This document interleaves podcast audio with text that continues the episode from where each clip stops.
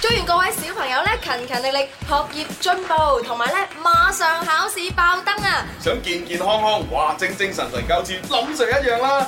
恭喜發財！大家好，我係天生快活人思思，我係朱紅啊！起身體要健康，祝你天丁發財人緣廣。今日揸 b 先派利是，炸錢堆燒煙花，齊齊嚟 Happy Everybody 歡迎收聽《天生快活人》，今日去到大年初二啦。嗯年初二恭喜發財，咁啊，第一就係開年啦，吓咁啊，開年嘅意思就係話要好早起身，咁啊，可能就係即係要劏雞啊，跟住啊拜神啊，拜祖先啊，冇錯啊跟住咧就要啊煮餐飯啊咁係樣。咁啊，另外咧就仲有一個習俗咧，年初二咧就係話要翻娘家，係回回娘娘家家。啦係啦，咁睇下啊。爸爸媽媽咁。希望咧個老公就可以陪個老婆咧，係嘛？即係如果有下一代就帶埋翻去，啊咁啊見下公公婆婆咁樣。冇錯，咁啊先 叫誒表孝心啊嘛。但係我而家好多後生仔咧，唔理年初幾嘅咧，鬥咗利是先，呢啲親戚未俾咗， 鬥咗先，攞咗先，再講。喂，啊同埋咧，即係聽講話，即係回誒，如果係回娘家嘅話咧，即係到誒，即係你哋走嘅時候，即係翻屋企嘅時候咧，嗯咁啊，阿公公婆婆咧就會係即係會用嗰啲紅紅繩或者紅紙或者紅嘅嘢啦，哦啊咁啊就紮住啲咩芹菜啊、生菜啊諸如此類，哦咁啊你咧就你唔好就怕麻煩，係係係一定要帶翻去嘅，哦意頭嚟咁係樣啊嘅，意頭嚟噶，帶勤翻勤去力。力啊嘛。係啊，咁啊，即係成間屋都啊有生氣啊，有勤力咁諸如此類聰啦。聰明明生生菜生性性就嗰啲啊哦，生生性性係啊好似醒獅都要帶棵生菜啦。 喂，咁啊嗱，今日我哋節目安排咧，第一 part 咧都係喜慶啲嘅，係嘛？咁啊，繼續咧就係重温我哋喺誒上年二零一五年嘅呢個六一兒童節期間咧，突發奇想啊所製作出嚟嘅呢個兒童節嘅呢個特輯就係誒粵語兒歌經典回憶錄啊。好多回憶啊！集啊，係啊，第二集，第二集，誒咁啊，大家就可以又聽多啲歌啦。係啊不過咧裏邊誒玩嘅嗰啲遊戲咧，就大家誒如果而家第一次聽嘅，你玩都 得嘅；如果如果第二次聽咧，就唔使玩嘅。 係啊你都可以再玩一次啊嘅。玩咩遊戲咧？咁樣我唔記得 咗喎，不過唔驚，陣間聽翻我哋就知道啦。好啊，好啊，聽下先。九零後啊，冇可能睇過噶啦，唉，太正啊！呢出因為我記得我都係好細個，好細個，應該可能讀緊小學嘅時候，嗯，咁就、啊就睇噶啦。咁九零後未出世，心中的牽掛，悠悠降給天空知。每一串夢兒，埋藏我的心事。簡單一封信，無窮愛意話你知，盼會交到你手上，心中的天使。藍色的天空任鳥飛，水邊青青小草讓我躺，心中永永遠遠懷念你，你是我家。長腿叔叔你好嗎？交出溫馨的心是你嗎？可否某個季節來伴我，解開牽掛？長腿叔叔你好嘛？哇即係細個嘅時候，即係睇呢個卡通片咧，睇到喊嘅。誒，因點為解你會喊咧？因為嗰啲卡通片就係講一個喺誒孤兒院長大嘅女仔。啊嗯，叫做 Judy 啊。咁啊，然之後當時咧就係話有一個誒不知名嘅一個叔叔，唉呢個叔叔咧就係不誒即係即係誒定期會寄錢去俾呢個孤兒院咧就養呢個小女孩。哦，咁助養嘅。係啊，咁啊，同埋咧就係每逢一啲咩過節啊、生日啊，咁呢個嗯叔叔咧都會誒寄一啲禮物過嚟俾呢個小女孩。係咁然之後咧，呢、個小女生呢，其實佢只係喺佢好細個、好細個嘅時候見過一次呢個叔叔，哦但係呢，佢係仲要係背光咁見，啊即係話呢係誒一個一黑影係咁樣啦。一打開道門。咁個叔叔就企喺個門外邊，嗯咁啊、門外邊一個陽光好殘眼，嗯就射入嚟間屋。咁呢個小女孩咧就咁樣淨係望住個叔叔望唔清一個影，啊然之後咧就望到咧佢個影嗰只腳好長好長好長。所以就叫佢做長腿叔叔啊長腿係啊，咁啊喂當然誒呢出卡通片裏邊誒嘅劇情嘅行進係點，我真係唔係好記得。怪唔之得啦！喺我細個好細個好細個時候，仲未識得睇卡通片。我嘅係家姐呢，堂家姐呢，佢就成日睇呢一出嘅卡通片呢。係啊你又每次認得嗰對腳每次係乜嘢呢？我就覺得佢睇呢出卡通片嘅時候，個神情呢係好專注啊！啊我以為呢就係話，嗯，肯定係裏邊好多男主角好靚仔啦咁 係係樣。係嗯原來我聽你咁樣講呢，真係啱啱地啊，係好感動、好感人嘅一個卡通片嚟嘅。係啊係啊，即係個女仔有啲咩唔開心咧，佢又會寫日記啊，嗯啊又會寫信俾呢呢個個長長腿腿叔叔叔叔啊啊咁樣。咁啊，然之後就都都最後劇情啊發展個結果係點咧？我好似係冇睇到結果啊，唉係，所以我講唔出一呢套卡通片嘅一啲誒呃太多嘅信息。以前嗰個年代啊，大家互相溝通係靠寫信嘅，冇錯係冇咯錯，好純啊情㗎。係啊啦，誒又唔好講話純情 嘅，寫信就純情，你而家發微博就唔純情啦喎，好潑辣啦喎。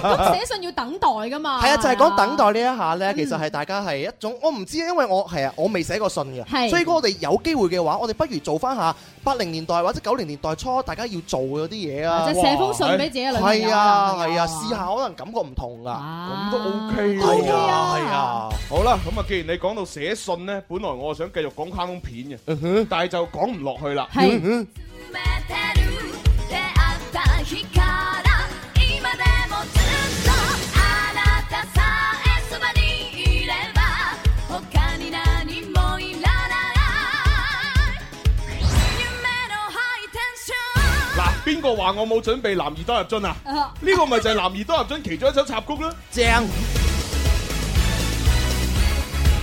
咁啊，當然主題曲咧，大家聽咗咁多嚇，咁我今日唔播啦，播插曲。啊播插曲 ừ.「係願い事叶ったの」「柔らかな冬の日」「うつむき恥ずかしそうなスペシャルドラビンデイ」「あな哇，真係弊啦，喂！係連連咧嗰啲即係做咗大老闆嗰啲誒朋友都聽我哋呢期節目，哦點啊點啊佢跟講住咩同啊我哋傾卡通片。點啊點啊你點諗啊！下一個誒分分鐘幾廿萬上落嘅大老闆，係啊竟然同我哋傾卡通片。佢究竟講咗乜嘢嗱，啊？佢咧就問：喂，啱先《美少女戰士》嗰個主題曲，周慧敏、湯寶如主唱，仲有邊個咁樣？係就係答案係黃興平。唉咁啊，另外咧就話：哇，你播足球小將，喂，除咗足球小將，仲有好多我中意啊！例例如例如亂馬二分一啦，係喎，變形金剛光啦，仲有啊！好多話題咁哇，樣。好嘢喎！呢個大老闆係邊個啊？誒啊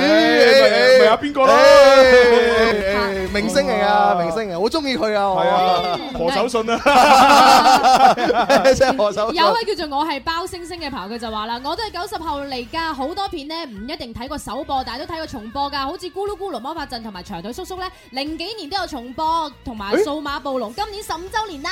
係喎，數碼暴龍咯，有重播係。嘅喎有哦係啦，所以我近期咧星期六日有時都會睇到數碼暴龍啊。啊啊，所以隱約我都有記憶㗎，我都係九零後嚟㗎嘛。好啦好啦，嗱咁啊呢誒呢個男兒當入樽又唔使講啦，嗯係嘛？咁啊櫻木花道紅色頭髮好似我一樣啦。係，你哈！咦係喎，喂係咪其因實啊為喺佢嗰度攞到靈感真人嘅啫版你不如拍個櫻木花道。啊但係佢一米八八，我先得一米七五啫你喎。着對內增高就得啦。誒，我哋係後期噶嘛。 咁啊，跟跟住咧就係仲有就係佢嘅死對頭咧，但係亦都係好兄弟啊啊，就係流川楓啦。流川因為楓流川楓咧就誒比佢矮一厘米，就係一米八七。係咁啊，但係咧因為佢嘅打籃球嘅技術已經好純熟，嗯而且咧打起上嚟好有型。流川楓係咪好靚仔㗎係啊，好啊靚仔啲頭髮誒飄下飄下，咁所以咧佢一打籃球咧，哇！成間學校嗰啲女生就圍住籃球沸場，騰啊流川啊楓，流川楓，L O V E，流川楓咁樣啊， 係啊係啊係啊佢哋嘅口你都係啊係啊係啊，我覺我得同你之後講可以做埋啦啦隊我隊同你長講，。呢啲唔係做功課做翻嚟嘅，一晚佢做唔到咁多啊！佢星期六日咁鬼忙，佢邊有成日做功課啊？所 以即係話熱血工人就 係咁，你應該就係百年歸老嘅時候，應該係拎去俾人哋做人類研究中心。同埋咧，有位叫做誒比你吹脹根神，佢就話啦：係滿滿嘅童年記憶啊，當然都係男兒當入樽啦係。首先煲咗佢先呢，我先會中意足球誒籃球哦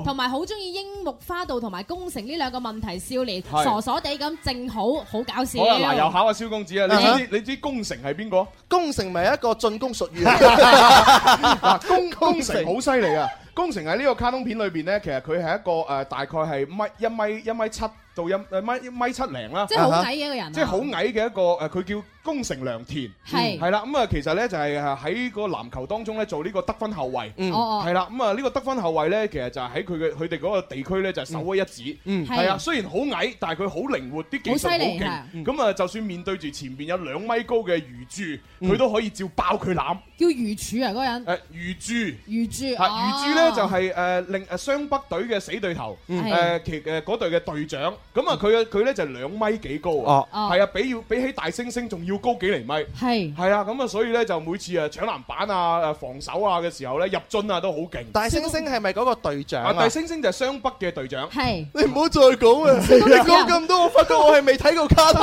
片，我童年八過咗，我 我就係覺童年得真有係八啲恐過。怖啊！你知唔知道啊？完全就係哇咁樣嗱㗎，咁但係但係佢又講得我有少有少少回憶嗰下係啊，即衰係喎，佢知唔唔知講道？咧，我又冇啲記憶彈出嚟噶嘛。佢一講完之後先，哎呀，好似我真係睇過但喎。係咧喺呢度裏邊咧，佢除咗劉川峰，仲有一個靚仔，叫咩嘢啊喺雙北隊裏邊叫做三井壽。三井哦哦壽哦三井壽咧，佢本來留咗一長頭髮，咁啊射三分係好準啊嘅，係即係基本上三分係百分百入。係嘛？咁啊，但係後來咧，因為佢啊，即係群咗出邊啲不良少年，啊哦，咁啊，所以做咗飛仔，啊哦冇再打籃球。後來咧，就因為阿阿阿安西教練，啊安西身形好似我咁嘅，係咪係成日戴副眼鏡啊？係啦哎好在都挽回些少面子即啊！係真成日係櫻木花喺度托佢下巴，老頭子老頭子咁樣。啊啊啊啊好在個安西教練咧就感化咗佢，哎咁佢咧就將自己嘅長髮咧就剃成青頭，嚇係咁啊，然之後再入翻去呢個雙北打籃球咧射三分。誒，哎你不如你又剃翻個青頭啊！得得得得係啊，你咁 中意櫻木花道，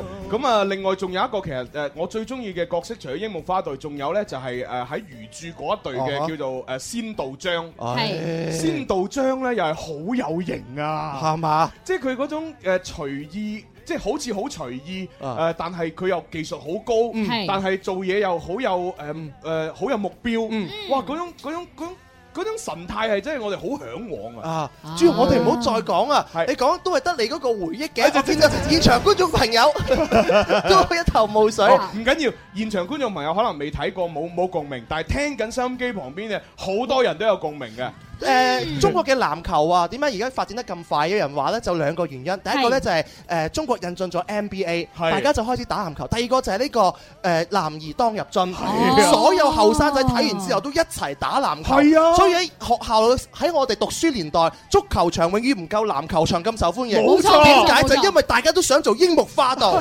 都想做嗰個咩咩寄生獸，唔唔係係咩咩獸啊？三 獸三井獸啊因！因為因為誒誒足球小將播嘅時候呢，我哋都太細啊。係係啊，所以嗰陣時興唔起，但係男兒都入樽一播嘅時候，我哋已經去到初中啊、高中嗰個啱啱年代好同埋有個關鍵點係乜嘢呢？足球小將冇愛情啊！哦，冇愛情主線就男兒當入樽就唔有係愛啦。情係啊啊，即係打籃球叻嘅都有女朋友。佢就係我哋而家所講嘅交夫帥啊，裏邊全部有齊晒靚仔、有愛 情、有靚女，係嘛？哇足球小將得大刺猬，哇！正啊咁喂，正啊有一個咧叫做蚊蚊 Yolanda 嘅朋友，佢就話啦：點解冇超人迪迦呢出動畫片㗎？你唱俾你聽啊嘛！奴奴隸收，奴隸收，東一隻西一隻，東一腳西一腳吸龜斗嘿，抱着斗最對後十後十秒秒便便失失手。手。冇，因為我覺得《超人迪迦》呢套卡通片啊，唔係唔係卡通片，呢一套啊俾小朋友睇嘅嘅嘅嘢呢，係其實係除咗主題曲好聽呢，其他一無是處啊。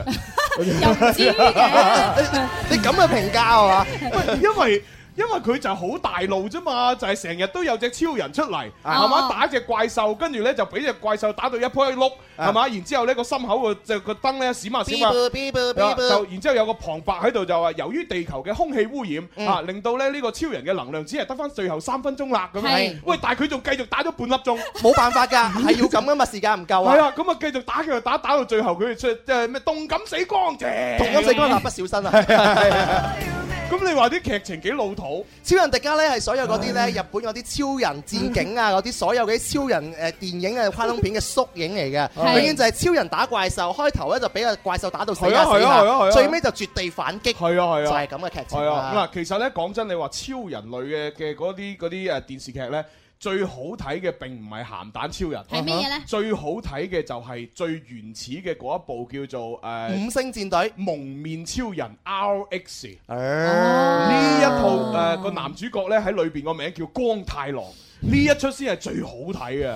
不如你又介紹下。哎，犀 利啦！係啊，嗱 Nói 呢個光太郎咧就好靚仔嘅係，即啊係睇當時嗰個年代咧，算得上係電視界嘅男神。係。係啦，然之後佢變身嘅時候咧，哇！啲動作好有型噶啊喎。雖然咧成個特技好簡係陋，真係冇咩特技嘅。嗰個年代久遠啊嘛。係啦，但係佢好有型啊！變係身嘅時候咧，佢係咁樣啊，首先扎個馬。係。然之後兩隻手咧就一路一擺成拳頭咧啊擺喺腰間，係然之後其中一隻手咧會遞遞去誒斜上方，係哎嚓咁樣，係啊， 然之後喺就係左邊打到過嚟右邊，係誒右邊又打翻過嚟左邊，哦哦誒擺隻手過嚟，咁然之後咧就會整自己條腰帶會轉圈就變身啦。哦。係啊。喂，喐啊！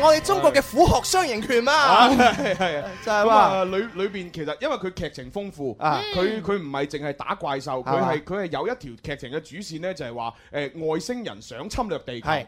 係啦，咁啊侵略地球嘅時候呢，就呃誒蒙面超人咧不斷去阻止佢哋嘅計劃。哦咁啊，到最後呢，就蒙面超人除咗呃誒係 RX 之外呢，仲由於戰鬥嘅時候呢，不斷有升級。咁啊誒誒第一個第一代就係誒咩啊太陽之子蒙面超人，跟住咧悲跟住就係悲傷王子，誒哦憤憤怒超人，跟住仲有嘅就係一個叫做，啊唔係我唔係哦已，經唔記得，完全冇睇過，唔係嗰哦唔個年係代。係誒誒悲傷王子機械超人，係係跟住第三代就係叫做誒憤怒王子，啊唔知乜嘢超人啊，係係係係啦，朱紅，我同你講，係呢期節目出咗街之後，以後啲人睇你都唔係用正常眼光啊睇冇嘅，錯，咁嘅。佢直頭係一個當你研究，當你一個研究人咁樣去睇你，知唔知道啊？係唔係，啊，反正真係好睇啊！嗰嗰佢佢一個人嘅變身已經有三個類型，係係佢而且佢部佢部摩托車咧係跟住佢嘅類型而而升級㗎，哦哦好有型㗎！即係有得部摩進化托啊嘛。車摩托車有，摩托車有，摩托車有。其實仲有一樣嘢都好好睇㗎，啊係係啊，就叫做非常作詞人啊。誒咁啊，係啊夠唔夠時間啊？ 可可能冇咩時間啊。若被傷害夠，就用一對手痛快的割開昨日詛咒，入夜等白晝，剩下傷痕開始結焦那胸膛。城外快要變作困獸鬥，人人尋仇赤腳走。歡迎翻嚟第二 part 嘅《天生快活人》節目，咁啊，同大家分享嘅呢一首歌曲咧，《不死傳說》。若未傷害 夠，飲歌嚟咁啊其實啊！咧呢首咧就係陳奕迅演唱嘅《不死傳說》啊，咁啊，其實佢係作為一套卡通片叫做《鋼之煉金術師》嘅主題曲。啊呢個交通片當年嘅話幾犀利，你知唔知道啊？就係係我哋咧同呢個大年級到小年級嗰啲同學一齊溝通嘅橋梁，哇即係同佢哋唔睇出卡通片咧係冇話題。係啊係啊，嗱呢一出卡通片咧，其實呃誒有誒兩個版本嘅，即係嗰個電視劇嘅卡通片。嗯咁啊，第一個誒版本咧，其實咧就係叫做《鋼之煉金術師》，係係啦。咁啊，佢咧就係當時咧呢套漫畫咧出到一半嘅時候，咁啊電視咧就開始出卡通片啦。係啦咁啊，但係咧誒一路出一路出，電視準備要即係要一路嘅劇情遞進，就要要整出嚟啊嘛。係啊，但係漫畫未畫晒。係啊，就因停為停咗一下，慢慢畫嘅話，你又要度又要畫，係花時間係，嘅。因為因為所以慢慢未出，咁啊，但係電視咧已經好急，迫不及待要出咧，所以電視嗰度咧自己就誒作埋後邊嗰個部分，係啦，咁啊，所以成為咗咧《鋼之煉金術師》第一個版本。咁啊，跟住過咗誒唔知幾多個月啦，啊幾多年啦，我唔記得啦嚇。咁啊，然之後咧就出咗《鋼之煉金術師》F.A. 咁呢 F.A. 咧就係全部根據原著嚟到整嘅一個卡通片啊。係啦，啊，正啊你睇晒兩出嘅話咧，就兩種感覺都睇晒啦。即係最誒成成套片裏邊咧，我哋記得最深刻嘅就係個等價交換。啊啊啊啊！點樣等咧？等價交換啊嘛，點樣嚟嚟嚟嚟要要付出就要有犧牲啊嘛。哦，咁樣樣係嘛？係啊你學咗之後嘅話，就有呢個主播潛規 則啦。 誒，等價交換啦。咁啊，尤其咧，佢哋裏邊講到講述嘅嗰一個世界同我哋咧係一個平衡嘅時空啦。啊係嗯係我哋呢邊啊冇煉金術，所以咧我哋嘅科技不斷發展。係咁呃嗯佢哋嗰度咧科技咧就誒唔發發展唔到，因為咧全部靠煉金術。係一拍手，嘭一聲，成個大炮練得出嚟啊！所以就話 咧，而家好多啲電影啊，有啲橋段係抄以前啲動畫片㗎。咁樣啊你那些年又講平衡時空，咪就睇得煉金術師多咯。哇！啊所以當時睇呢個練金術咧，都真係好興 奮。講講到而家我都想睇翻。好少咧，你講嘢咧講卡通片要講到流口水啊！我咁我相信大家最記得就係裏邊男主角叫愛德華啦，愛德華係啊，咁啊跟住就有佢個細佬呃細佬叫艾爾。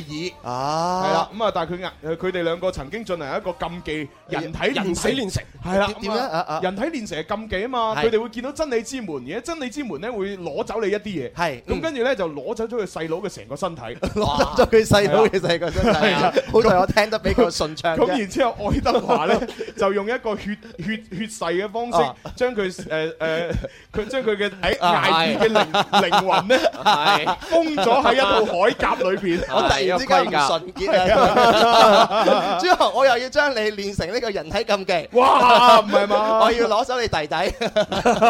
我我我我暫暫時嚟講誒，未有咁多俾你攞 啊表弟都得。係 OK，好啦，有好多咁啊網友都留言㗎，琴日到而家，係一個叫做順德肥仔，佢就話啦，最中意嘅呢就係呢個遊戲王第一代，啊中意佢嘅呢個卡片決鬥嘅趣味性，同埋啲怪獸好犀利，哦遊戲王啊！咁啊，其實咧，琴日咧，我哋都好多呃誒，即係講卡通片啊，係啊，好多誒聽眾咧都留言開始咧就分享啊，自己誒心目當中喺當年咧啊睇得最多、最喜歡嘅卡通片。係啊係啊，好似呢個叫快活小肥雞比㗎啦，佢就話咧，佢最中意睇嘅就係龍珠，因為夠型咧又夠酷喎，哇！使出嗰招龜波氣功啊，哇！基本上都係冇人接到啊。另外咧，佢仲好中意呢個忍者亂太郎嗯啦、男兒當入樽啦、四驅兄弟啦，哇！喺當時佢就好瘋狂咁買咗幾廿部四驅車，哇，有錢幾仔廿步啊喎！！喂，好有講錢真，啊！我我都會玩四驅車係，但係呢，誒，就係點樣樣講呢？嗰陣時我記得四驅車都好似係十五蚊一部啊，嗯係啊，我就即係我就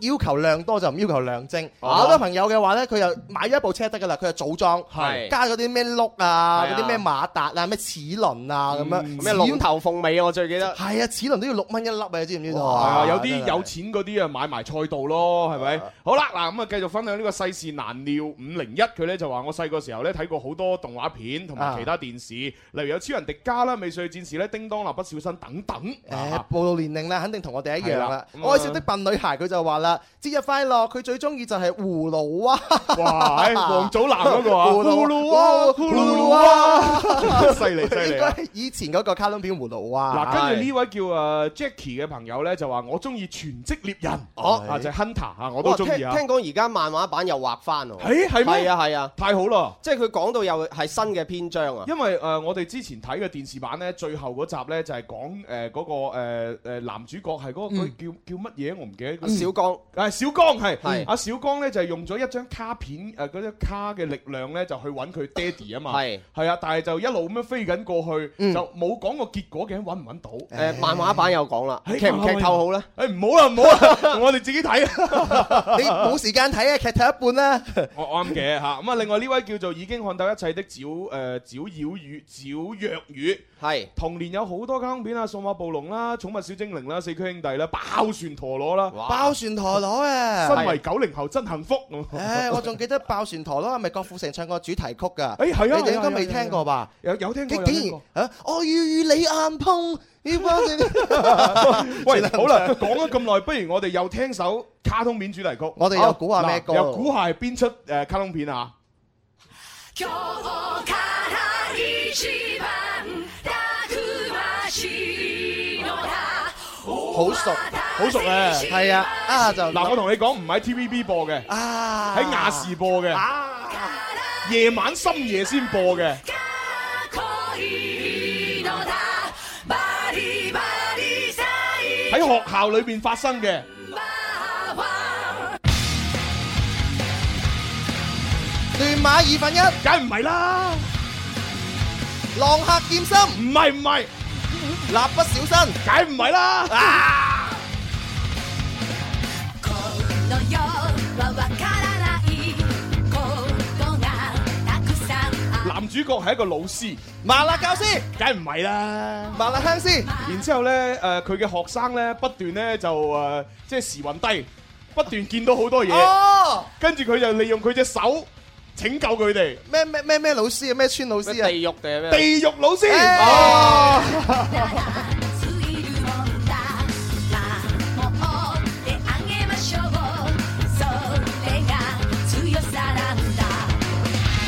即係咧，其實呢套卡通片咧，我覺得最大嘅亮點咧就係叫作者可以咧想像到好多唔同嘅鬼怪。冇錯，係啦，嗯即係誒嗰啲鬼怪咧各有唔同嘅功能，係啊，然之後咧就各有自己嘅鬼胎，係鬼胎係啊，心懷鬼胎啊嘛係真係唔啱啊然之後咧就喺間唔知點解嗰間學校咁猛鬼 喎，即係啲學劇生情需要啊。係啊，啲學生成日都喺嗰間學校度撞鬼，咁啊跟住咧，地獄老師咧就嚇即係嗱誒誒攞開自己嗰只誒即係封印喺左手裏邊嘅啊哈嗰隻惡鬼，啊哈，跟住咧念咒係嚇，然之後咧就砰一聲咧係就趕走晒啲鬼，咁絕對係旅遊勝地啊！ 嗰個係好犀利啊！真係犀利犀利。好啦，咁啊呢一個咧就同大家分享地獄老師，我又想睇啦，真係。誒誒嗯誒啊其實我想問一個問題係嘅，朱紅啊，喺咁多個卡通片裏邊嚟講，十部好似十部你都睇過晒咁嘅喎。咁我梗係睇過，我啲攞出嚟講啊啦。睇過都算事少啦，佢仲好記得嗰下衰啊嘛！真啊啊嗱，係如果記得嘅話咧，呢一出咧，我要同你記下啦。呢出我諗咧就誒、呃，蕭公子，你你你好似細都細我幾年啦，嗬？嗯誒係啊，你幾年啦你細我幾年？呢出你應該冇可能睇過。呢一出係我睇嘅時候，我都我唔知讀咗小學未，可能我連小學都未讀。嗯呢、一套呢，就係、講打棒球。嗱，我講少少出嚟睇下你有冇印象？棒球小子唔係，誒、嗰、個男主角係一個小朋友。啊，誒、叫做童夢。咁然之後呢，同夢幻影球，冇錯，嗱呢個童夢呢，有啊有啊有啊佢，嘅爹哋呢，就係誒誒係巨人隊嘅一個好出色嘅啊哈投投球手。係啊然之後呢，佢佢爹哋呢，創作咗一招呢，叫做童夢幻影球，對就，係呢一球呢，就一掟出去嘅時候，突然間會消失，唉。又突然間出翻嚟呢，就搞叫到擊球手擊唔到。嗰陣時，我哋為咗模仿同夢幻影 球啊，我哋又冇呢個嗰啲棒球啊係係係嘛，我哋攞乒乓波啊，你知唔知道啊？ 同夢幻影乒乓波，係啊，我哋又攞乒乓波。唉，有有睇到啦，有睇到啦。係啊，咁啊，當年咧就因為佢爹哋唔知點解死咗，咁啊哈啊，然之後咧，但係將呢一個絕招同無幻影球教咗俾佢。傳授咗俾佢。嗯，只要你我爭鬥，節奏緊湊，並未讓我再回頭。緊張的節奏，看似世界所有怎追究？好，過年啦！笑得最自由，放鬆去漫遊，最好的祝福到你手。馬不再停蹄，付出冇問題，快生活來探出見最常禮。歡迎翻嚟第二 part《天生快活人》節目，今日咧就係年初二。恭喜發係財，恭喜身體健康。係係，恭喜啊好啊好啊，喺直播室繼續咧人聲鼎沸有朱紅 啊，人聲鼎沸，蕭公子，係哎有個好高音嘅細細啲啊！ 係呢個低低地音嘅寶寶，係低低地音喎。幾好啊。係，啊，寶寶，即係通常咧啲女仔低低地嘅話咧，好受歡迎噶嘛。係啊係我我啊。要襯翻呢個回憶錄啊嘛，兒童節特輯啊嘛， 梗係要低低地啊音啦。啊今日先至係年初二 啊，年初二開始低低地。係啊，咁啊，哦當然低咧就唔緊要嘅，最緊要咧大家識買嘢。哦啊係啊，即係近期咧，我哋天生快活人咧有呢個誒新春嘅明信片係推出咗，只需係要十八蚊，係啊，就可以買到一套，一套有成八張可以喎。召喚神龍啊！趙神龍係喜慶説話嚟 嘅啫，係啊，得個個講意頭噶嘛，我係哋。啊， 去召喚神龍啊，召召喚唔成功，召喚龍生 出嚟，咁啊真係弊啊！一齊打遊戲咯。咁啊，跟住落嚟咧，我哋今日亦都會係誒一個專訪咧，同大家分享。呢個專訪又係你嘅最愛嚟㗎喎。係啊。啊，即係嗱，Eason 又係好好愛啦，係啊，就草蜢我又好愛，啊咁啊，Robin and Candy 嚇呢一對女子組合咧，亦都係我嘅一個心頭好。聽講話做完呢個專訪都係完成咗你嘅其中一個心願之一吧？係啊，都係㗎。哦，哇！呢個人 你啊，咁啊，Eason 草蜢同 Robin 跟住跌落海你嗰邊，加埋差唔多十個人，哦咁啊，我我可以建議咧，就打電話報警嘅，係啊太多。人啦，係 嘛要搜救隊比較方便。開部船算哎咁啦。啊，話說呢一個 Robin and Candy 嘅專訪咧，係發生喺咧今誒呃二零一五年即係上年嘅十月份嗯嘅。哦嚇咁啊！當時做完個專訪咧，大家都好開心，嗯咁所以啊今日我哋將呢份開心咧，重新嚇同大家回顧一下。嗯，好嚟啊！天生快活人，獨家試揚。阿 May 啊，我今晚有九點半嘅電影飛啊，我可唔可以約你？冇時間，唔約。今晚幾時得閒？後晚幾時得閒？大後日幾時得閒啊？我哋不如冇新意，唔約。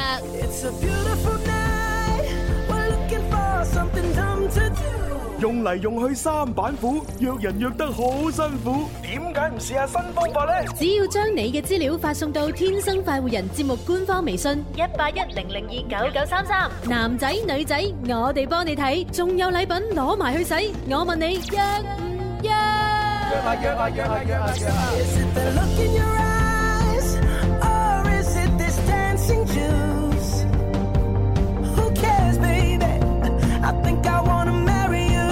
今日獨家試約主要係我約嚇，我會約嘅啊老朋友嚇 Robin and Candy 稍後時間出現。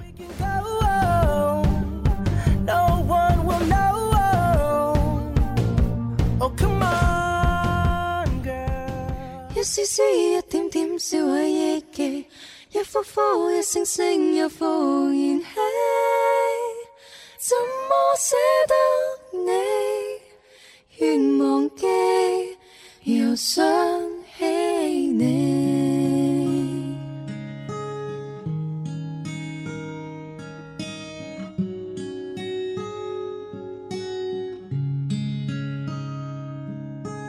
紅少年，紅裙紅絲巾，白紙般坦率還天真，一對眼水晶般吸引，流轉的舞步像浮雲，忘記你，但仍然想起。越想起，更加難飲味。緊抱你，抱緊的只得空氣，明知得不到你，何必再要記起？一絲絲，一點點，燒毀憶記，一呼呼，一聲聲，又復燃起。怎麼捨得你？任由我長斷至死，戀一生差一些不可一起，只一心等一天日月如飛，卻等不到你，願忘記又想起你。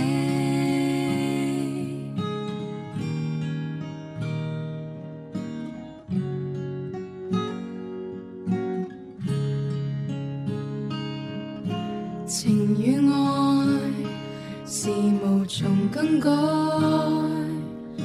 未更改，卻因何分開？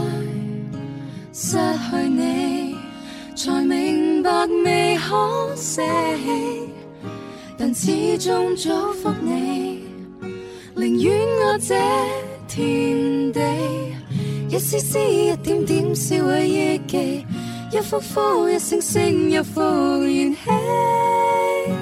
怎麼捨得你？任由我長斷至死，戀一生差一些不可一起，只一心等一天日月如飛，卻等不到你，願忘記又想起你。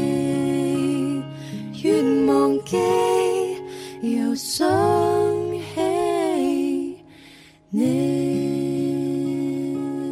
嗱，查實好少咧喺我哋天生發雲節目裏邊咧，真係會播一首咁柔情嘅歌。係啊，一般我哋都嗨慣噶嘛。係咁啊！但係點解咧嚇咁啊？因為咧今日嘅嘉賓咧就係啊，真係老朋友啦。咁啊，嗯我最記得咧第一次咧就係同 Robin and Candy 係做採訪嘅時候咧，應該就係喺我哋誒廣東廣播電視台音樂之聲嘅音樂先鋒榜嘅嗯嗰一晚誒舉舉辦頒獎禮之前。係咁啊，晏晝嘅時分咧就佢哋到晒啦嚇，嗯咁啊跟住又彩排啊又成啊咁樣啦。啊，咁啊有個初接觸係啊，有一啦，個初接觸就係採訪。啊就觸電啦哇！啊，咁嗰陣時，因為誒、呃我平時都係喺網上面睇佢哋咁樣又自彈自唱啊嘛。冇錯冇錯哇啊！！突然間見到真人喎，有一種咩感覺咧？咁啊，成個人好興奮啊咯！哇！ 有冇變得好輕佻啊？啊冇冇冇冇，都好 穩重嘅係咪？非常穩重，非常穩重，係啦。咁啊嗰陣時咧，我仲壓抑住內心嘅嗰一種喜悅啊澎澎湃，啊係啦，即係我當時係冇要求話，誒可唔可以影張相啊咁樣，哦啊我冇，係好啦。 professional 嘅。因為因為因為嗰陣時領導坐喺隔離， 我哋我哋嘅副總監坐喺隔離，哇，唔咁定其實咧，我哋有副總監都好想同 Robin and Kenny 影相 因為我啊嘅，但係佢又抑制住佢喜悅嘅心情。 反正我就唔夠膽啊嘛，呢啲嘢係啊啊嘛？啊到時如果影完相，總監誒望 我嚟， 你誒做做乜搞咁唔咩啊專 業啊？咁啊咁啊唔好啊！唔好嘅，唔好嘅。係咁嗰陣時就係第一次嘅見面啦。咁嗯嗰陣時，哇，Robin Robin Candy 咧好順得人啊！哦，佢做咗啲咩？我女我最中意就係聽佢哋唱嘅啱先嗰首歌。怎麼捨得你啊？係啦，咁但係咧，我我我 CD 裏邊冇啊嘛，係咁然之後我就同同佢哋講話，喂，可唔可以你現場咧，你哋兩個誒和聲咁樣唱翻一段啊，咁樣，哦哇，即時就嚟啊啦，哇！哇，真係幾順得人你啊真！係幾大 吧？呢種待遇真 係啊，神一級嘅待遇啊！咁啊，去到第二次咯啊喎，第二次咧就係喺誒嗰邊嗰個直播室，即係我哋以前舊嘅嗰個直播室，係啦，啊誒 Happy Club 嘅誒嘅舊址，係 而家我哋企嘅呢個位係新址嚟㗎。咁嗰陣時就係六月二十八號係我哋天生發育人嗰個周年慶典，嗯咁啊當時係請咗阿 Robin and Candy 過嚟，冇錯冇咁錯嗰陣時佢哋就已經係上完《中國好聲音》㗎啦，係哦係啊，咁啊再過嚟咧就同我哋一齊 happy 一輪啊，又切蛋糕又成啊啊，仲有一張新嘅專輯，有新歌俾大家聽係下啊㗎嘛。嗰日佢哋仲要趕場㗎，啊喺呢度做完仲要過去恒寶㗎，哇！係啊係啊，我突然間覺得好幸福啊！真係我唔知點樣講，等陣先，我我好喜悅 啦，等我等我遠啲望一望 先。好啦，咁啊講完我哋嘅呢個即係叫愛恨情仇啦。啊 咁啲牽連啊，想完當年啊。咁又要等我哋啊 Robin and Candy 真係同大家打聲招呼啦。 Hello，大家好，我哋 Robin and Candy，我係 Robin，我係 Candy，Hello。Hello 嗱咁啊，我哋嘅節目有少少特別嘅，除咗收音機而家聽緊、現場觀眾睇緊之外咧，有個 camera 對住我哋咧，都做緊呢個呃網絡嘅視頻直播。係啊，咁啊，我哋喺網絡上面咧，就算係呢個大洋以外嗰啲聽眾咧，係而家都可以實時咁樣望到啊我哋噶啦咁，。因為我我又知道你哋即將嗱，誒同啊愛奇藝嗰度又有合作啦，係咁啊有個音樂會喎，不如先講個音樂會先啦。好，係係誒呢一個音樂會咧，就係呢一個禮拜五啦，咁就係七點半哦嘅係啦，咁就係喺誒呃呢一個誒樂府，嗯咁就係誒嗰個係嗰個係咪叫做新天地啊？太陽係啦太陽啊新天地太陽新天地嘅八樓，八樓就係呃誒誒樂府嘅。咁咧，如果誒有興趣嘅朋友咧，除咗可以喺愛奇藝嗰度誒線上直播之外咧。誒、就係可以留意愛奇藝嘅微博啦，咁就睇下點樣可以喺佢哋嗰度換飛嘅。哦，喂，咁咁如果我住喺嗰度近，咁我就嗰一日咧就誒喺提前啲去現場有冇飛可以買到㗎？嗱，呢個係一個好好嘅問 題，問得好好，問得好好係啦，咁我哋其實咧就誒、呃、會有啲手帶派嘅，嗯但係咧就唔知道我有哋幾留多咗俾嘅。我我哋留咗係俾啦我哋嘅 fans club 係啦，咁咁咧咧哦咁咁最保險咧就係去我哋嘅 fans club 咧就問下有冇名額先，哦係啦。但係咧你去到現場，你話如果啊你識 Candy 㗎，我咁識你就可 Robin 以㗎你可以試下咁樣問嘅。哦咁咧你如果見到我嘅話咧，我啊可能會俾你入。咦喂，咁如果我而家即時同你哋影張合照，跟 跟住攞住個手機過去，嗱，你睇下呢個係啊係啊我，呢個就係 Candy，呢個係 Robin， 哦跟住佢哋有安冇保安保人員 P 㗎係嘛你，揾嗰啲網絡大神 P 㗎係嘛，P 到咁醜邊度似你啊？你 總之就想整爆個場佢 啦。好好好好，咁啊，啊我哋中意 Robin and Candy 嘅朋友咧，誒嗰一日就可以去太陽新天地，咁可以見到兩位啦。係啦，記住係八樓喎，記住啦，係係樂府。係樂府，係係好啦，咁啊呢一個呢就係誒即係第一個佢哋推介嘅一個音樂會嚇，係嗯咁啊跟住落嚟呢，就要推介呢新嘅專輯啦，冇錯叫做《如果我不完美》，係係咁啊，我哋仲未開始遊 戲啊，放心啊，咁啊先先講下成張碟嘅一個整體概念先啦。如果我不完美嚇，咁點解要一個咁嘅主題呢？係咯。誒、呃其實咧，誒、我不完美係其中一隻歌嘅歌名啦。咁、嗯呃如果咧，亦都係誒其中一隻歌嘅歌名嘅一橛。哦冇錯冇啊 錯咁樣樣係啦，咁誒點樣擺埋一齊咧？就中間有一點嘅，咁嗰一點咧就係俾人哋一啲聯想空間，就係其實可能我哋生活上有好多唔同嘅呃誒唔如意嘅事情或者唔完美嘅事情，但係呢啲歌都可以陪伴住大家咯。哦，即係療傷係嘅一個歌，就算你唔靚仔唔緊要，聽歌啦。哦都得都得嚇。 冇錯。好嗱，咁啊呢個時候呢，我就想聽呢隻專輯裏邊嘅誒第九首歌，係因為呢成隻專輯裏邊有九首呢，就八首都係普通話嘅，嗯係唯特獨是係第九隻呢，同阿林奕匡一齊合唱嘅。哦，係咁咯啊，不如介紹下呢一隻介紹完歌我就播㗎啦哦好，點解會同林奕匡有呢個火花碰撞咁樣 啊咧？誒，呃我哋係同屬一個監製嘅，嗯咁哦就誒好早咧已經認識佢，係咁係啊，佢係未出誒高山低谷啊哦誒之之前前，我哋已經喺 studio 度有嗯交流，係嗯咁到到今年咧，我哋就想做一隻新即係新鮮感好強烈嘅嗯廣東歌，嗯咁就監製就話不如我哋同阿 Phil 一齊玩一隻啦嗯，咁就玩咗一隻好開心即係好 groovy 嘅新一天出嚟啦，嗯哦哼呢隻歌嘅歌名就叫《新一天》啦，一齊嚟係聽嗱下。，聽完呢隻歌之後，我哋馬上開始誒，我哋嘅遊戲就係我要推歌咯。好啊！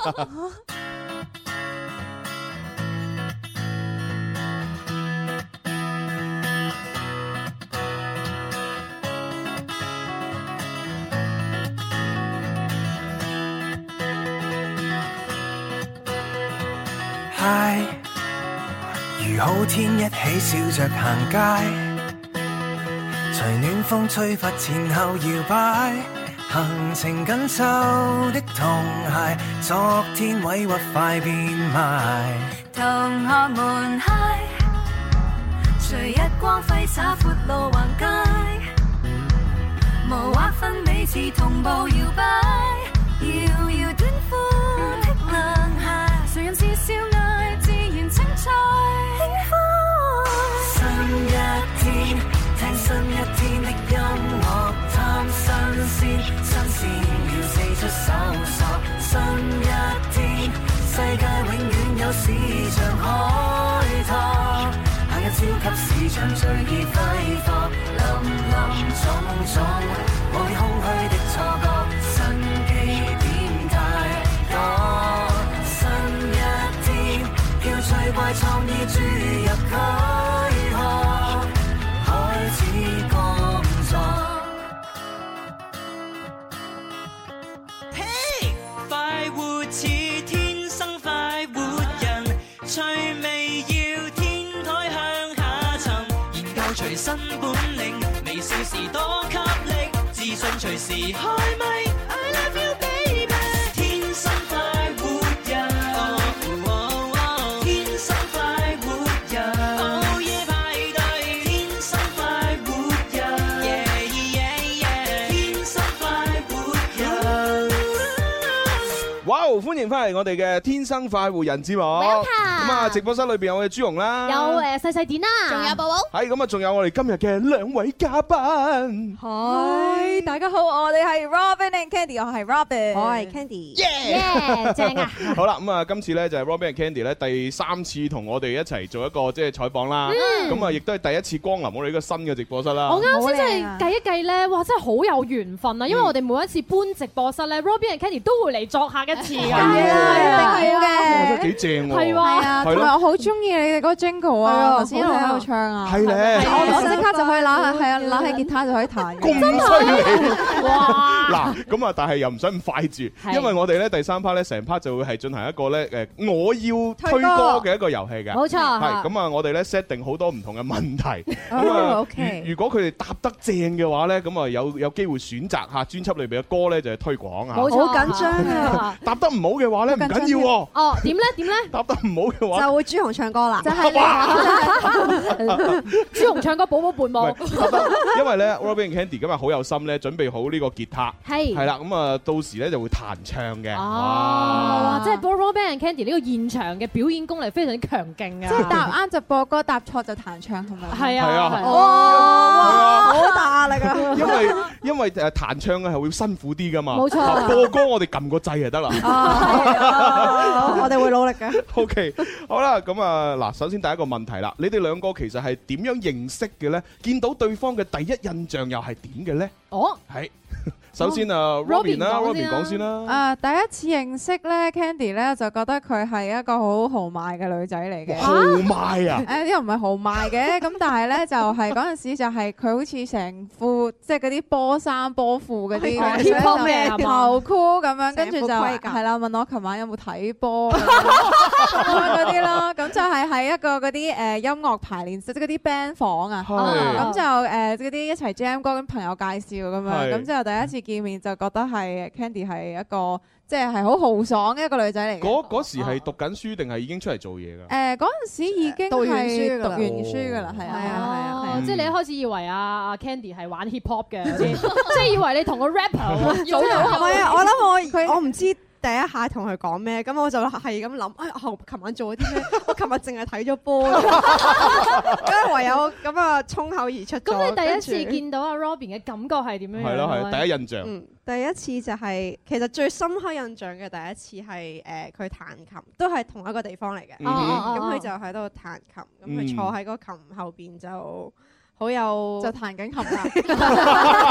唔該 晒，好有誒味道咯，我覺得哦哦係啊，哦即係好好有感覺嘅。我明白，我明白，即係其實咧，阿 Robin 第一次見到 Candy 咧，就會覺得佢係好 hip hop 嘅。Candy 第一次見到 Robin，覺得佢好優係雅嗱，即嘅。係如果係從誒中國傳統文化角度嚟講咧啊，應該係咁講。Candy 咧就係對於阿 Robin 嚟講係屬屬羊啊，屬羊啊五温順啊係，五行嚟講係屬火。哦咁啊，Robin 對於阿 Candy 嚟講咧就係呢個屬陰，咁五行嚟講係屬水。哦係啊，雖然水火好似不容咁啊，但係溝埋一齊咧都好多化學作用。冇錯。唉，好啦，咁啊。好呢個文 化係啊咁但係呢個問題冇得答錯 嘅喎。啊啊係係咪係咪真係有得退過啦？哦，未未未，我哦誒因為題嚟㗎，係啊熱身題，俾俾大家 啊開俾大家感受一下先。 好嗱嗱誒第二 set 嘅問題啦吓嗯 OK，好。其實因為你哋誒一開始嘅時候就係翻唱一啲歌曲喺網上面自彈自唱咁發視頻啦。嗯咁其實你哋會重新編曲，然之後咧仲誒兩個人咧會唱埋和聲咁樣。咁誒編曲嘅時候，邊個會誒負責編曲多一啲咧吓？誒一半一半咯，一半一半係啊。咁因為點為之一半一半咧咁我哋係有兩支吉他，咁一人彈一支啦，嗯哼咁就二分一、二分一啦哦，係啦。咁咁誒有陣時 Robin 就會彈琴啦，嗯我會彈吉他，咁都係二分一、二分一嘅啊咁啊，其數學題實嚟咧，嘅我之前當時咧喺網上面見到好多瘋傳嘅個視頻咧，就唔單止係唱一首歌，你會 jam 埋一啲英文歌落去，係係啊例如話嗰個誒思念是一種邊，你就會 mix 埋嗰個 Where is the love。咁係其實我原先兩首歌都係啊有聽過睇過㗎嘛係，feel 係好唔一樣。點解你哋會諗到誒將佢哋兩個夾埋一齊去俾一個全新嘅感覺出嚟俾到大家嘅咧？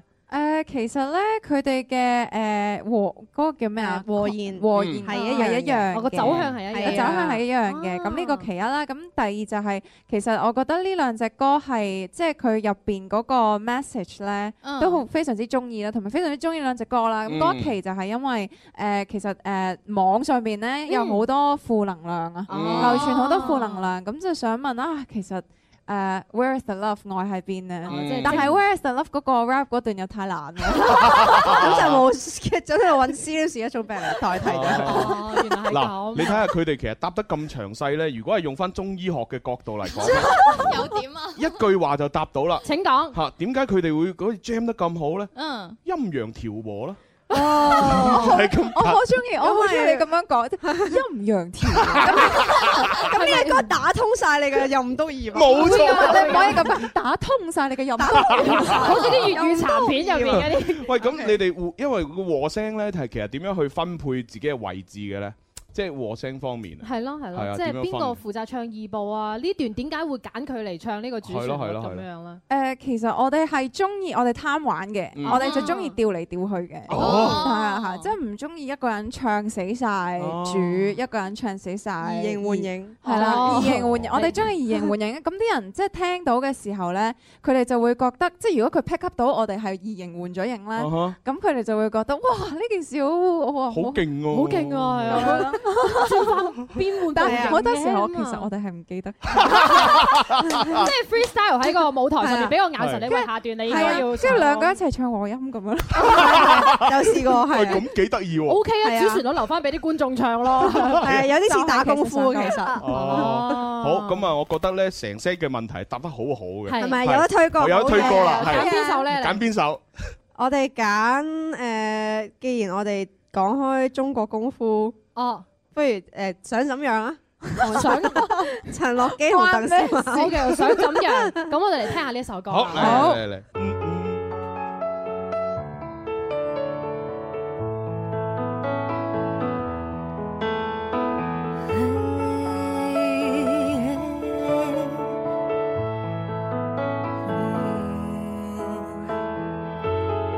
要超过，别怕犯错，一片混乱暗藏着气色。要迎合，或许结果不知心如刀割。既然你决定忠于你的选择，跳进了这对我。既然你决定了不再掩饰，不再继续保持沉默。你想怎样？好好想想，逆来顺受还是当天之狂？哪有海洋，哪有风浪？你只管向前走，哪怕是其他人瞧不上的地方。是星星中的抱怨，黑夜太漫长。既然你都决定了要发光，咦，都係幾 rock 嘅一首歌嚟嘅喎，啊喂，咁啊，同你平時好温柔嗰啲 feel 係嚇，係咯，即相差好係平時遠聽開喎。 Ruby and Candy 嗰啲歌咧，都係民謠啊、小清新嘅感覺噶嘛。突嗯然間，誒咁 rock and roll 嘅係啊呢係個，啊點樣個契機會做到呢個想怎樣咧？想陣一，其實我覺得咧係誒，我哋骨子裏咧都有㗎，哦嗯即係嗰個搖滾嘢。咁因為其實呢一首歌寫嘅時候咧，都係好快嘅情況底下就寫咗出嚟，哦我嗰個旋律好好快就出咗嚟，嗯而佢嗰個旋律就係可以有 Rock 嘅嗰種 rock 嗰種嘢。哦咁我哋今次即係其實本身佢廣東話版係一個誒係叫做陶瓷娃娃啦，係係咁佢就個編曲就比較柔啲嘅。嗯咁今次有埋誒、呃 Rocky、陳樂基同小巧咧，咁就誒、呃有一個更加搖滾嘅感覺出到嚟 Ờ, 俾大家。啊，咁我講到啊陳樂基啊陳樂基同埋啊鄧小巧咧，咁其實佢哋都係同你哋一樣參加咗中國好聲音嘅呢個比賽，係咪即係咁樣一個機緣巧合結緣埋一齊嚟做到呢首想怎樣嘅歌曲咧？係噶，即係呢只歌係因為我哋四個單位都係香港嗯哦嘅嘅朋友啦嗯嗯，咁跟住誒個歌詞其實翻到嚟其實都係講誒你去要去闖下，即係要勇敢啲去向前行，哦你想點樣就。就去做啦，咁樣哦咁原就來係咁就所以四個人好似一齊加埋嗰個力量好強大，咁就希望將呢個信息再再強大啲啊我仲我仲誤會咗添。點啊哦，原來你係話想點樣就去哦做。我我我我一睇個歌名，我以為就係點啊？你想點啊？ 係㗎係咪喐手啊？係 嘛？所以頭先講緊功夫嘅時候，我就 諗到，哦原來原來係咪想撩交打咧？其實唔係嘅，其實想講係唔係啊係想點樣就去做啦咁嗯哦樣啊！飛奔的年輕人咁。你想怎样？好好想想，逆来顺受还是当天之狂？哪有海洋，哪有风浪？你只管向前走，哪怕是其他人瞧不上的地方，是星星中的抱怨，黑夜太漫长。既然你都决定了要发光，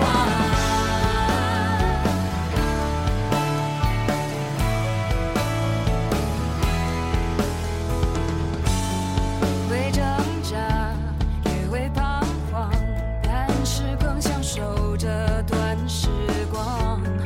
会失眠，也会对抗，有冲突才正常。别在乎一边倒的真实现象，黑暗请左右晃。别在乎只老不装模作样，越心虚才越嚣张。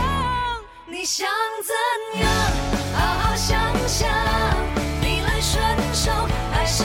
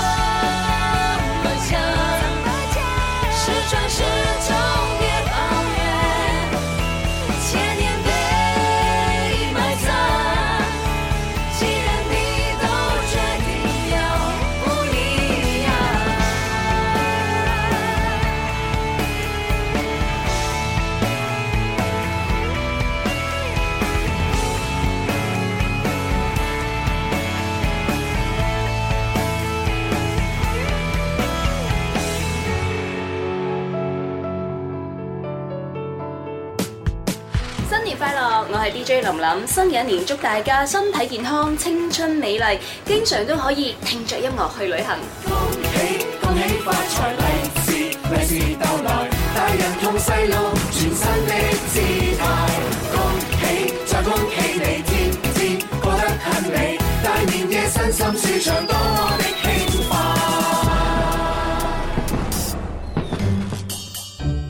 繼續翻嚟第三 part《天生快活人》節目直播室有朱啊容啦。誒，蕭敬元啊，有個細細啲啊，隔離有個寶寶啊，系啊，咁啊要多謝大家咧，就係繼續支撐，咁啊另外咧又要多謝堂會 KTV 啊，我啱啱啱啱誒嘅時候咧，一過年期間咧，我第一句説話就想講恭喜發財， 我見到咩人第一句就講恭喜 發財，反射啫。哦，咁啊見到堂會咧啊嚇就係我要唱 K 咁就得㗎啦，我要唱歌，仲有我要係啊台力都可以㗎。咁你知啦，因為咧堂會咧係嘛，即係我哋平時年輕人好中意唱 K 咧，就好抵係嘛。嗯咁啊，而且堂會嘅成日同我哋合作嗱，今年咧又同我哋合作咧出咗一本咧《天生快活人》嘅台歷啦，冇錯咁啊非常之精美啦個製作嚇。咁啊，而且每一個頁面度咧都有我哋每一個主持人嘅寫真啦，以及係我哋對你哋嘅一個祝福語嘅。哇，正 嘢啊！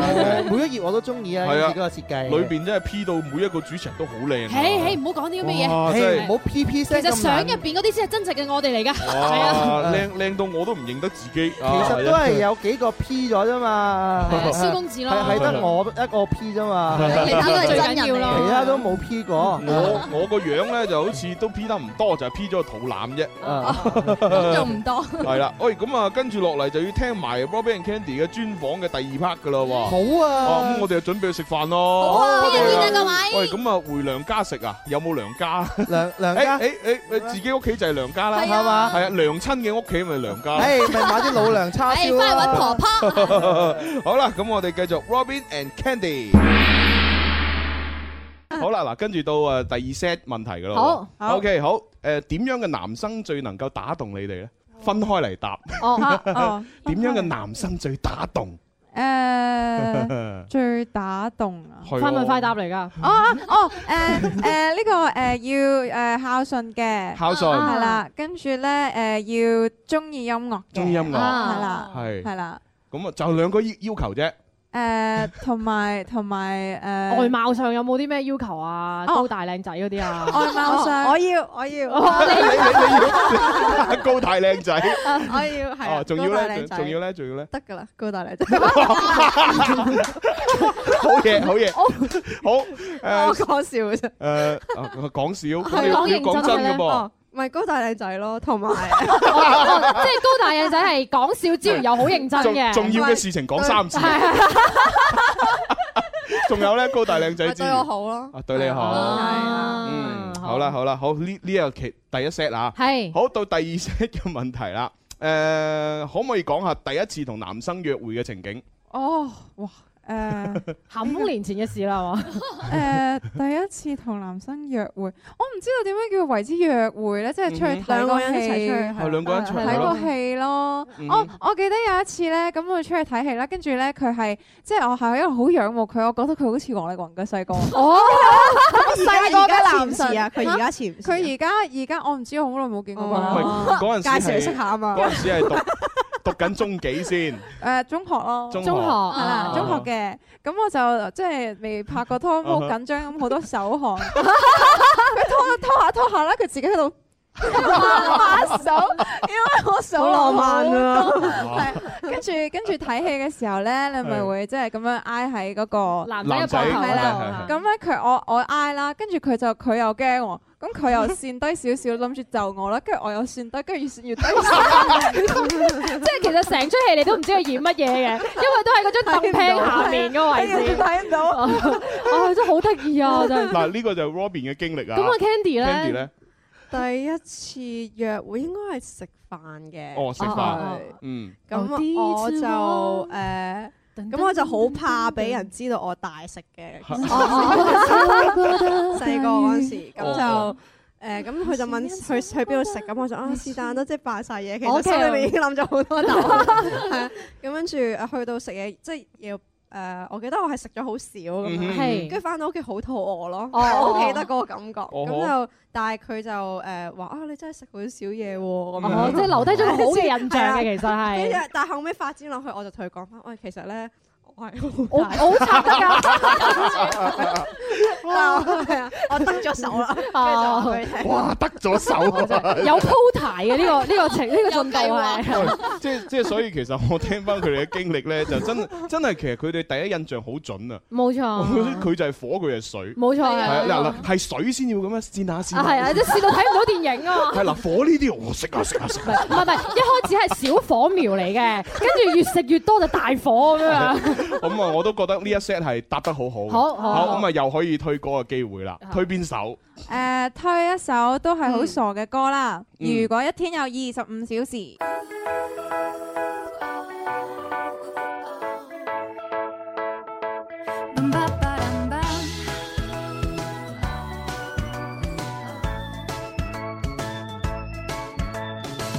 如果一天有二十五个小时，每分钟有六十一秒。如果每个星星能多一天，我的世界会把握得更好。如果每个月一共有四十天，我是三个月才会到一年。如果真的可以这样的话，我的坏习惯都能改变。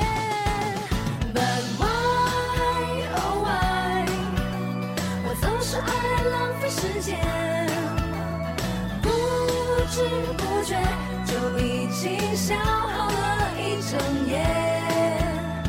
撞在窗边，烦恼了一遍又一遍，为什么就就不能多给我一点时间？咦，呢首歌係寫俾啲懶人嘅喎，即係有拖哦拖延延症嗰啲症啊咧。 哇，喺你哋兩個有冇拖延症嘅先？咁啊就係我咯。啊，就係你啊，啊所以咪屬水咯，即係中意拖拖拉拉又關 事，梗係關啦，啊優柔寡斷咁啊啲啊，Candy 會唔會拖 啊？我會繼續瞓落去咯。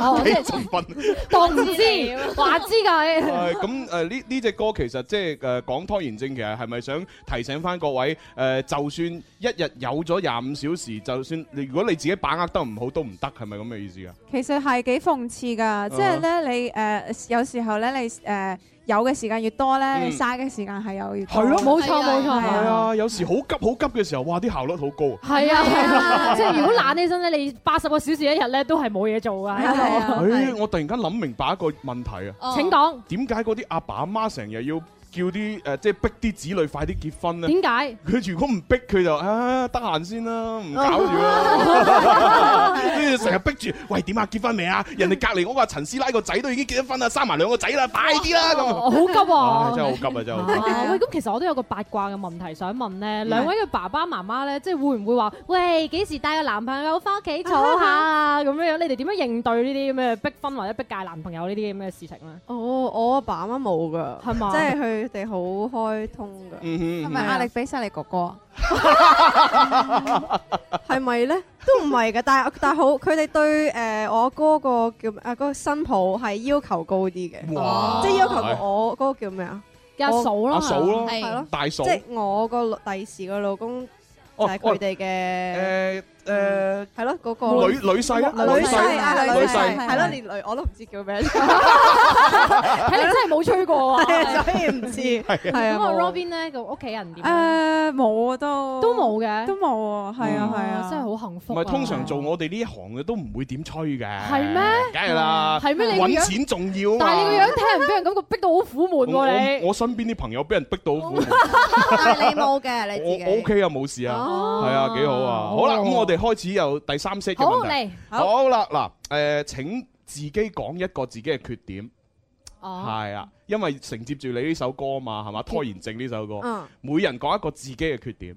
哦我嘅缺點係好唔整齊啊，好好唔亂咯，整齊個哎就人火火啦個人好亂， 係係啦係，係啦。哦，好亂，好就到哦 Robin 誒我好大頭蝦啦，啊， 我好大頭蝦啦，跟住誒誒成日都誒夜瞓啦，係啦嗰啲咯。哦冇辦法啦，屬水啲人夜瞓㗎啦嚇嚇有關事 都關關地嗱，㗎屬水誒，跟住就係屬陰，跟住就係夜晚，呢啲都係屬於你㗎嘛。哦，即係越夜越有機嗰啲朋係友啊，咧，同埋右邊啊或者係山腳呢啲都係屬陰㗎嘛。哦啊，OK，好，咁啊唔講 呢啲啦。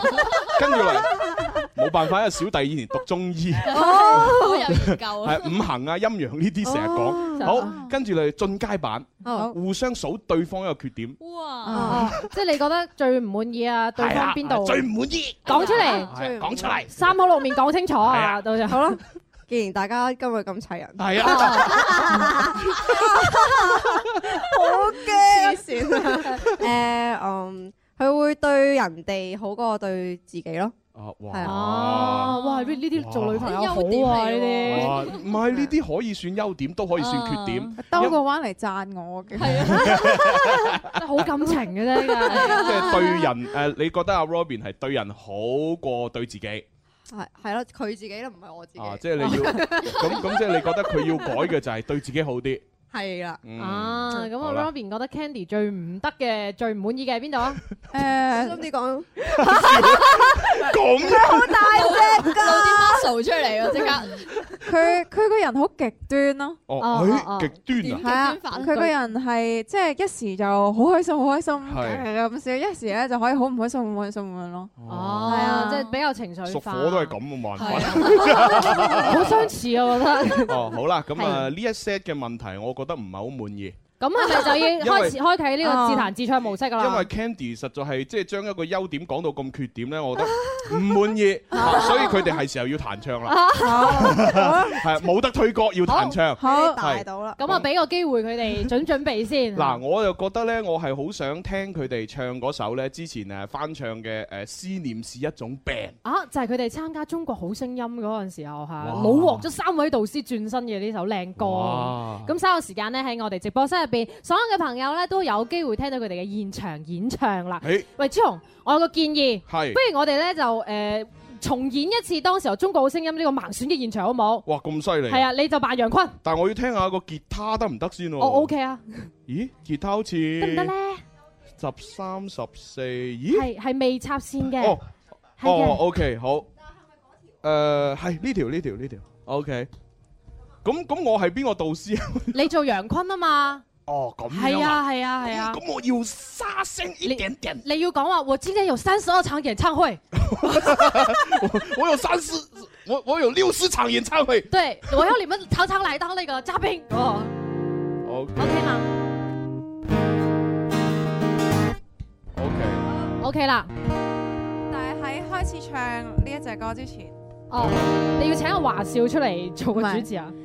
天生快活人，天生快活人，天生快活人，好開心。耶耶耶！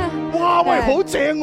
我要錄低咗，錄低咗，誒誒，咪住，因為我啱先搭咗啲聲落去啊不。如再彈多次。喂嚟嚟多次嚟啦多次，嚟多次。嗱，大家唔好出出聲住啊！好，係準備三二一，開始。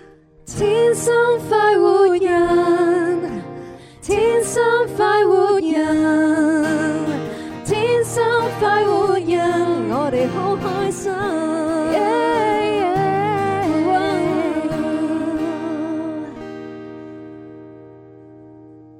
好嘢！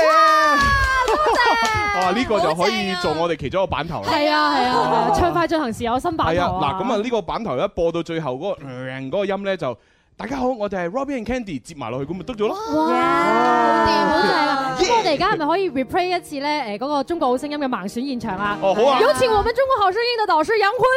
我大家好，我是那英，你是大家好，我是琪琪。反反正我有一百場演唱會。對，來我的隊，我是冠軍導師。變咗性。好啦，咁啊開始啦喎。好好，思念是一種病，耶！当你在穿山越岭的另一边，我在孤独的路上没有尽头，时常感觉你在耳后的呼吸。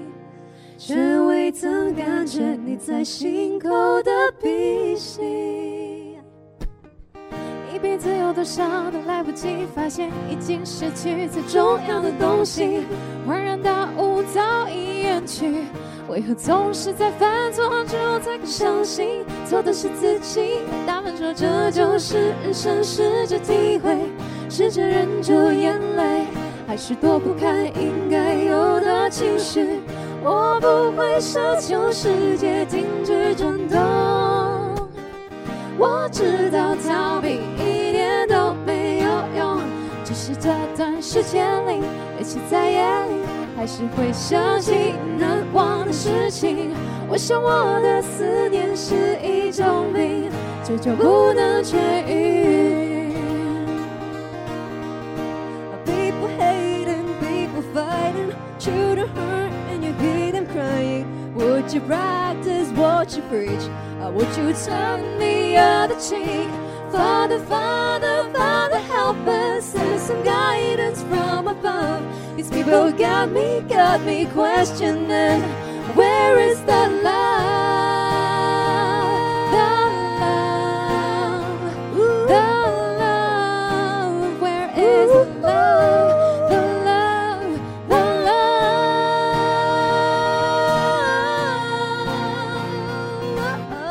love. Ooh, yeah. One, two, three. 当你在穿山越岭的另一边，我在孤独的路上没有尽头，只想感觉你在耳后的呼吸，却未曾感觉你在心口的鼻息。Where is the love？思念是一种病。哦，思念是一种病，一种病。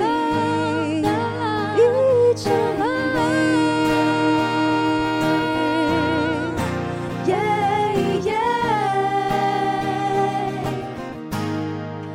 Where is the love?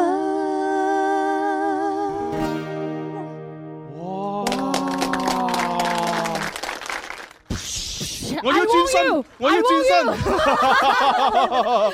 哇，好正啊！好正啊喂，好彩佢哋答答答呢個問題答得差咋。係啊，如果唔係都冇咁好享受啊！係啊哇真係全靠我答得唔 好啊我仲記得當時睇佢哋視頻咧，最後面有一句好感人，佢話係其實香港都幾靚啊！佢咁嗯樣喺個視頻當中嗯嗰一瞬間，我真係覺得其實每一次我去到香港咧，都係去嗯 shopping 啊，去玩啊，係冇認真咁望過香港嘅景色。嗰一瞬間哇好正，多謝兩位。哇！點加啊入我點的啊戰隊吧！所以現場觀眾咧好有福，啱先我見到大家喺度拍視頻 嗯啊，咁啊當然啦都 OK 嘅嚇，可以發上網都冇問題係啊，嘅。記記得要 at Robin and Candy 啦，同埋 at 埋係啊天生快活人啊！係啊係啊 R N K 就揾到我哋噶啦，冇錯所有英文字母。 R and 啊 K yeah，好啦嗱，咁啊跟住落嚟咧，咁啊我哋有下一 set 嘅問題咯。嚇啊！嚇我哋使唔無使論俾翻啲時間兩位除低個？啊唔使唔使，因為無論哦一一陣佢答得好唔好咧，我都直接要佢哋彈噶啦。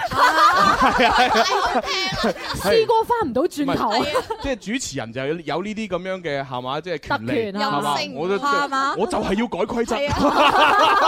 我真係老師啊！ 係啊，就係要改 規是啊則。OK，咁我想問下呢，就係其實兩位除咗即係誒做音樂人之外，即係其實你哋唔係淨係歌手啦，又有嗯創作啦咁樣。咁啊，除咗做音樂人之外，仲有冇曾經有過其他夢想嘅呢？係啦。嗯，誒，其實咧，我本身係曾經嘅夢想係想做一個心理醫生。哦啊係啦做我同行，少半個啊啦，少係半個哎我係啦。婦科，你係心理醫生，係啊，誒嗰陣時我讀大學嘅時候咧嗯，就讀心理學嘅，哦係啊係啊，就讀心理學啦。跟住出到嚟咧就諗住誒，就諗住係揾一份工攞啲經驗，跟住就再讀上去博士嗰啲嘅。哦我本身係諗住咁噶，啊我就咁哦諗住從醫救人嘅嚇，就諗住又唔係又唔係醫即係救人嘅，即係我覺得係心理輔導嗰啲係啦，咯啊心理輔導嗰啲係哦啦係咯啦。咁哦就哦呃誒做咗，即係畢咗業之後咧，就做咗一段時間自閉症兒童嘅治療師嘅，係係係係啦。咁嗰個都做咗兩三年，哇，係啊。好辛苦啊嗰咁啲。你係哋你就係即攰係㗎喺呢個過程當中揾到，誒哎原來音樂可以更加令人哋開心起身，係咪？誒、其實都係，即係其實我我係發覺原來有啲嘢咧，你唔趁年輕做咗咧，嗯咁、以後會後悔咯。哦，想怎樣啊？嗯係啦，想怎樣？對對對對係啦所以你就棄醫從音樂誒啦。咁啊，同我一樣 咯。你係棄醫從口，啊，從主 持。係啊同你哋同魯迅都一樣㗎，人哋棄醫從文啊係啊，嘛。我哋從文藝 啦。係咯。啊 OK 咁啊，Candy 係咧，誒，Candy，其實我由細到大都想做啲同音樂有關嗯嘅，但係即係冇諗過係真係幕幕前嘅。啊哈啊哈咁即係可能誒，我細個都有諗過自己係做音樂老師啊。哦咁咁但係誒，慢慢大個，我記得我有一次係誒做即係 backpacking 啊，去咗嗯，咁就去咗個幾月誒嗯內地啦，去好多個城市。哇，係你一個人咁定跟住我係？同埋另外一個朋友兩個人。哦咁跟住之後我就發 現， 原來即係我我最想最想做嘅嘢係去唔同嘅地方咯，即係見識呢個世界嗯咯，即係見下呢個世界哦咯。呢個係我嘅我好想做嘅嘢咯。而家做到啦，帶住把吉他周遊列國，係咪係先咯？邊唱當你在翻山越嶺的另一邊，我我就唔夠膽同佢哋唱啦，我唱得咁好，係嘛被比下去啊！係啊，好嗱，咁啊，到下一 set 嘅問題啦。好讀讀書時代，除咗音樂之外，邊一科自己最勁嘅？誒讀書時代除咗音樂之外，佢科科都勁噶吓真㗎學霸嚟嘅。唔係我我細我冇讀過音樂㗎，即係哦誒即係學科上面，我係嚇讀完大學我先有讀音樂。咁樣樣啊？但係人哋問你除咗音樂之外邊一科最勁係啊啊嘛，邊你唔好兜兜走 咗個問題。你你我知你啲衰嘢。哎 我都誒比較少少書蟲嘅，嗯哼少少啫。哦係咁究竟邊係科我咧中意多嘅多科㗎我都中意數學啊嗰啲嘅。哇理科生嚟係喎，啊，通常靚女數學都唔叻 㗎，跟住呢個係一個例外學霸型。 O K，咁當係數學啦嚇。好好咁啊當住先係啊 Robin ，Robin 咧。誒，我係誒英文同數學咯。係 Ờ. 哦哇，兩位數學都係咁叻㗎。誒有啲人咧話咧，音樂人咧哦哦係數學會叻㗎，係咩因為其實音樂音樂係其實係一啲樂理即係佢哋係啦，啲樂理係有好多數字 Ờ, 㗎，係要一啊路計數嗰啲和弦嗰啲走向啊，要諗好多嘢係啊啊。其實好我多都睇過呢數字嘅音個樂 research 係話叻數學嘅人呃誒叻音樂機會大啲嘅，係啊但係叻音樂嘅人叻數學機會咧又細啲。我終於知道點解我數學咁差 啦。好啦，咁啊呢一 set 咧，我我都係覺得答得唔夠好嘅。係係啦啊係，可以再好啲嘅。係啊，係啊，係啊。咁既然係咁，不如就要彈唱一下啦。係啦，係啦，嗱，咁啊，彈唱你哋可以自己揀。啊但係但係，其實我想我揀嘅，但係但係冇同你哋溝通過，唔知得唔得咯？咁不如你講出嚟你嘅願望先啦。我我想聽那些年。啊，哇死咯！我哋清唱兩句啦。À, OK，哦，好好好好好好好。好好，嗯，那些年错过的的雨，那些年错过的爱情，好想拥抱你，拥抱错过的勇气。曾经想征服全世界，到最后回首才发现，这世界滴滴点点，全部都是你。 sorry 有啲歌詞 Ờ, 哇啲歌詞啊咁啊，呢個突然襲擊其實我覺得都可以打九啊分㗎。何止九啊分哦啊！你試下我突然襲擊下你 啊！我唔得啦㗎，突然襲擊。哦好啦，嗱，跟住就到到你哋 OK 自己揀嘅，係係係揀邊首彈揀唱首。好，Candy 你話好就得人啊，Robin 真係。屬水啊嘛，係咯，係啊，揸主意我都哋要不如傾唱呢只碟嘅一個點題作品。好啊咦好啊好啊，我不完美。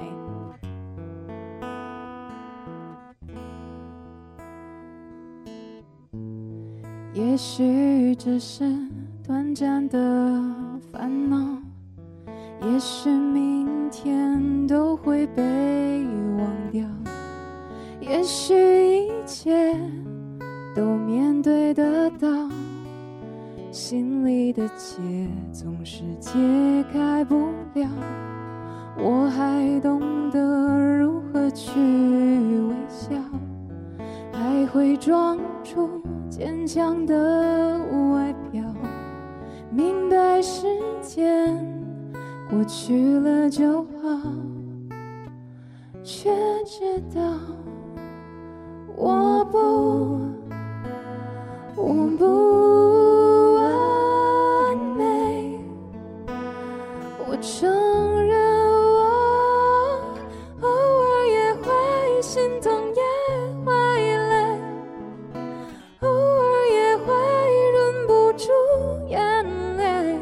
我不，我不完美，我承认我不爱这个世界的是与非，我只能提醒自己不要理会。不要理会。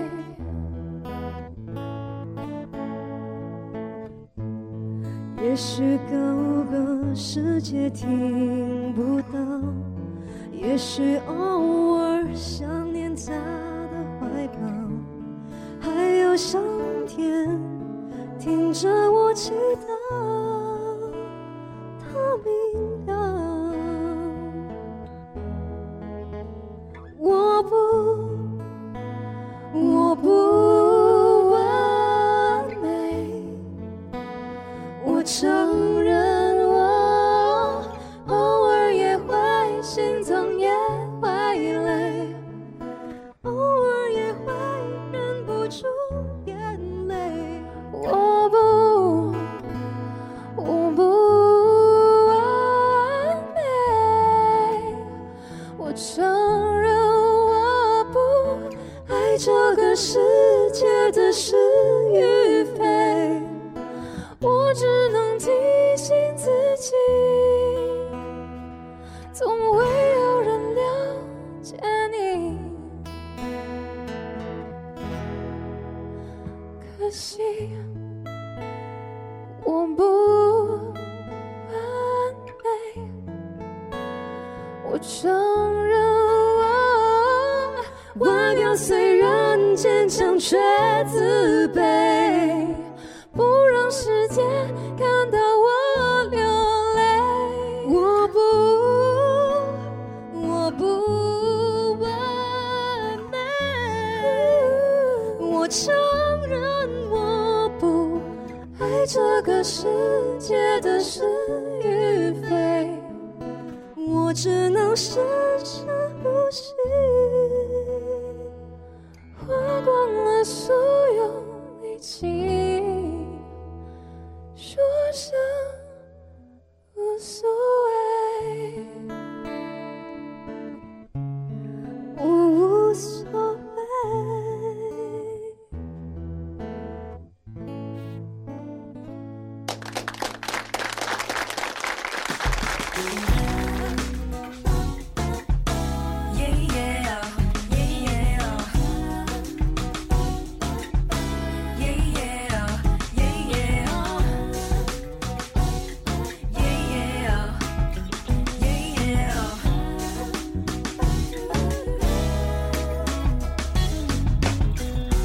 我想过的生活，拒绝爱情打扰我。当初放手一搏，就不做温室花朵，爱先挪一挪。我想做的事还多，单身的结果，若是寂寞不闪躲，我们几乎什么都能聊。你这样的男生是不好找，我的事无心和你探讨，却知道有你在日子不会很糟。你是谈分知己，比我更懂自